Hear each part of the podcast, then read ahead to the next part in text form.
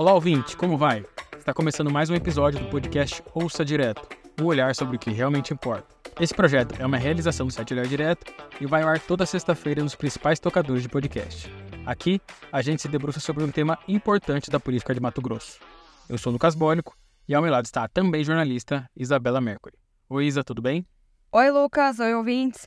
Hoje vamos falar de poder judiciário e de política. Afinal, esse é um podcast de política. E nós estamos vivendo nos momentos em que há uma clara influência política no universo jurídico.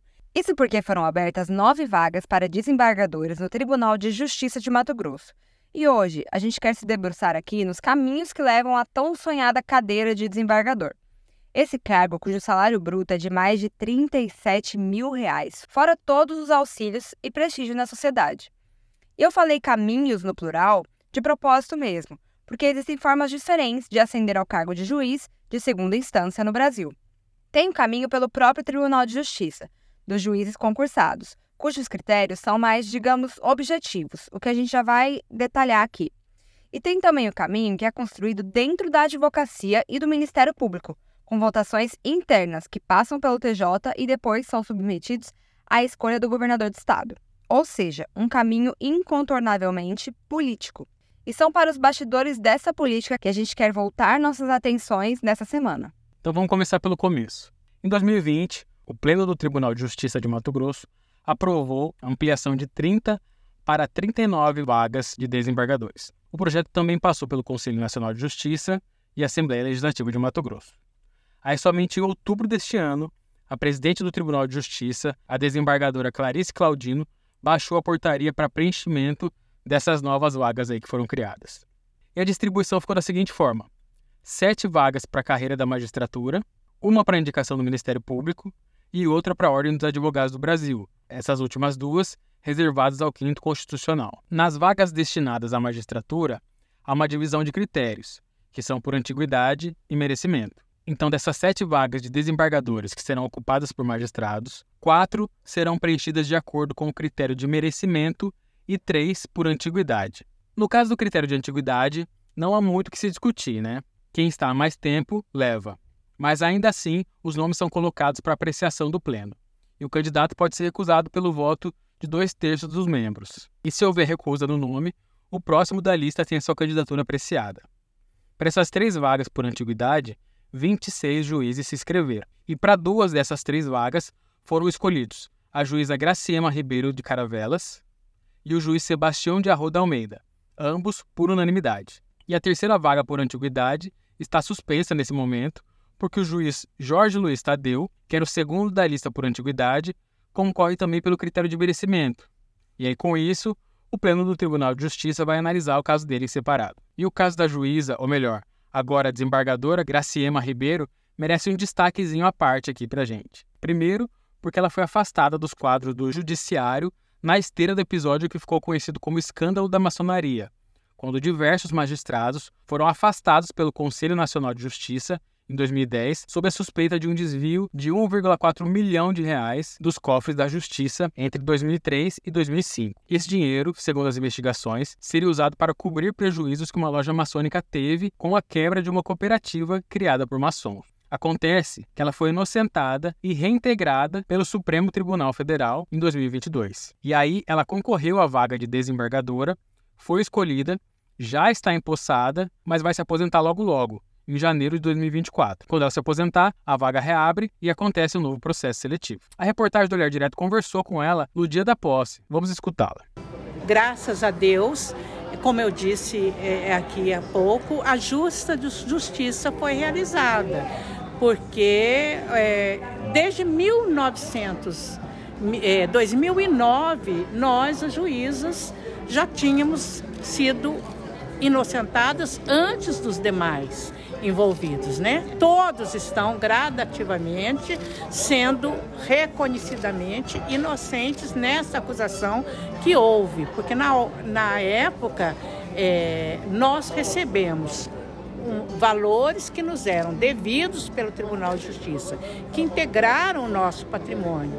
E como tal, nós poderíamos dar a eles o destino que quiséssemos, não é? Não havia nada de irregularidade, nem ética nem funcional. Então, é, graças a Deus foi feita a justa justiça, embora um pouco demorada, mas ela chegou para nós, alguns de nós, em tempo hábil de, de retornarmos à nossa atividade, como a Maria Cristina, que agora recentemente também se aposentou, a mim, que estou hoje, que retornei há um ano atrás e hoje estou assumindo o desembargo, embora em pouco tempo, mas com a graça de Deus eu já exerci por um longo período né, as funções de juíza substituta de segundo grau, estou há um ano é, na Câmara Temporária de Direito Público, não é? Então eu já venho em plena atividade há muito tempo, também em segundo grau, também em julgamentos colegiados, não é? Então eu, eu acredito que não houve injustiças, não houve nada, são, são circunstâncias da vida que a gente, são inexplicáveis, praticamente inexplicáveis, não é? E que a gente tem que saber que tudo tem seu tempo, tudo tem seu momento. Deus é como eu, eu sempre falo. Deus é o Senhor de tudo e de todas as coisas. Ele sabe quando e como nós merecemos as nossas alcançar os nossos ideais. Né? Hoje o meu está sendo alcançado. Bom, e com relação ao critério de merecimento? São 41 candidatos à promoção, 41 pessoas disputando quatro vagas. E os juízes que estão concorrendo terão decisões que proferiram examinadas por 31 desembargadores do Tribunal de Justiça. Cursos realizados pelos candidatos também serão levados em consideração, assim como relatórios de desempenho, produtividade e presteza. Então, há uma objetividade de critérios, mas com avaliações que acabam perpassando aí por subjetividades, né? Mas a política mesmo mora nas indicações do Quinto Constitucional, cujos nomes são sugeridos pela advocacia e pelo Ministério Público e a escolha final é do governador do estado. Aliás, às vezes você pode ter ouvido já o termo quinto constitucional e não ter prestado tanta atenção, mas ele é autoexplicativo. Está estabelecido na Constituição brasileira que um quinto dos membros dos tribunais brasileiros sejam compostos por advogados e membros do Ministério Público. Vamos começar aqui pela vaga destinada à Ordem dos Advogados do Brasil. Quais são os caminhos que levam um advogado a ocupar o cargo de desembargador? Bom, para concorrer à vaga, um advogado precisa ter no mínimo 10 anos de exercício profissional, além de notório saber jurídico e reputação ilibada. Ou seja, de critério objetivo mesmo, só o tempo de exercício da profissão. E há um critério oculto aí também, que não está escrito em nenhuma lei, mas que tacitamente é fundamental para a ascensão ao cargo de desembargador, que é a construção política junto à classe. Porque os advogados que querem se tornar desembargadores, eles têm que apresentar seus nomes aos pares, e são submetidos a uma votação. Os seis mais votados passam a compor a chamada lista sextupla, que será encaminhada ao Tribunal de Justiça e aí o TJ vai reduzir essa lista a três nomes, que serão encaminhados ao governador do estado e o governador fará a escolha final. Mas nessa disputa terá uma mudança substancial. A Ordem dos Advogados do Brasil estabeleceu uma política de paridade de gênero, isso pela primeira vez, então, essa lista sextupla será obrigatoriamente composta por três homens e três mulheres. A presidente da OAB, Gisela Cardoso, comemorou essa mudança. É, é, uma, é uma conquista, para mim é uma vitória, é, talvez uma missão, né, enquanto mulher, enquanto presidente, a, um, uma mulher que está na diretoria da Ordem é, há algum tempo, participei de, outras, de, de, outros cargos e desde o começo eu sempre defendi, sempre busquei, na verdade, uma maior participação das mulheres e hoje eu vejo isso sendo uma realidade. Hoje as mulheres não apenas compõem numericamente, mas elas participam efetivamente das decisões da ordem. E essa votação hoje que reconhece, que garante a paridade na lista, é um reconhecimento de homens, de mulheres, do sistema como um todo, do trabalho que vem sendo realizado por todas as advogadas pela para a advocacia mato-grossense. E a movimentação já começou assim que as vagas foram abertas, né? Conforme noticiou o Olhar Jurídico no último dia 20 de outubro, advogados começaram a deixar o cargo de comissão na OAB, pensando em disputar aí a vaga de desembargador. Foram cinco advogados que pediram exoneração dos respectivos cargos na diretoria da OAB. Hélio Nishiyama, corregedor-geral, Juliana Zafino, presidente da Comissão de Direito Administrativo e membro da Comissão de Estudos Permanentes sobre o Compliance, Abel Guarese, presidente da comissão da BR-163, Glaucia Anne Kelly Rodrigues do Amaral, da Comissão do Advogado Público, e Dinará de Arruda Oliveira, da Comissão da Mulher Advogada. Ainda segundo a reportagem do Olhar Jurídico, também estão na briga os advogados Jackson Coutinho, Flaviano Tax, André Stumpf, Jorge Henrique Franco Godoy, entre outros. E além da questão de paridade de gênero aí na lista sextupla, neste ano entrou em debate também a possibilidade de haver voto direto dos advogados. A proposta foi apresentada pelo conselheiro estadual da OAB de Mato Grosso, José do Patrocínio de Brito Júnior, que defendeu uma lista sextupla regionalizada, com um escolhido da região norte de Mato Grosso, um da região sul, um da leste, um da oeste e dois nomes da Grande Cuiabá. Segundo ele, esse é um modelo que privilegiaria a democracia e contribuiria no combate à desigualdade da disputa, bem como a transparência e a representatividade da classe. A OAB, no entanto, deliberou pela escolha indireta, ou seja, são os conselheiros que vão definir os nomes que vão compor essa lista sextupla. O argumento que sustentou essa escolha foi a de que a votação direta privilegiaria advogados com maior poder financeiro para percorrer o estado aí em campanha. Seria algo mais próximo mesmo de uma disputa eleitoral. Há quem veja, no entanto, nesse modelo indireto, uma vantagem para os nomes que já faziam parte da gestão que comanda a OAB. Aliás, o advogado Paulo Ferreira encaminhou um ofício à OAB solicitando que sejam impedidos de concorrer ao cargo de desembargador membros responsáveis por cargos de confiança nos órgãos da entidade. Lembra que a gente citou os nomes dos conselheiros que já haviam deixado seus cargos de comissão na OAB?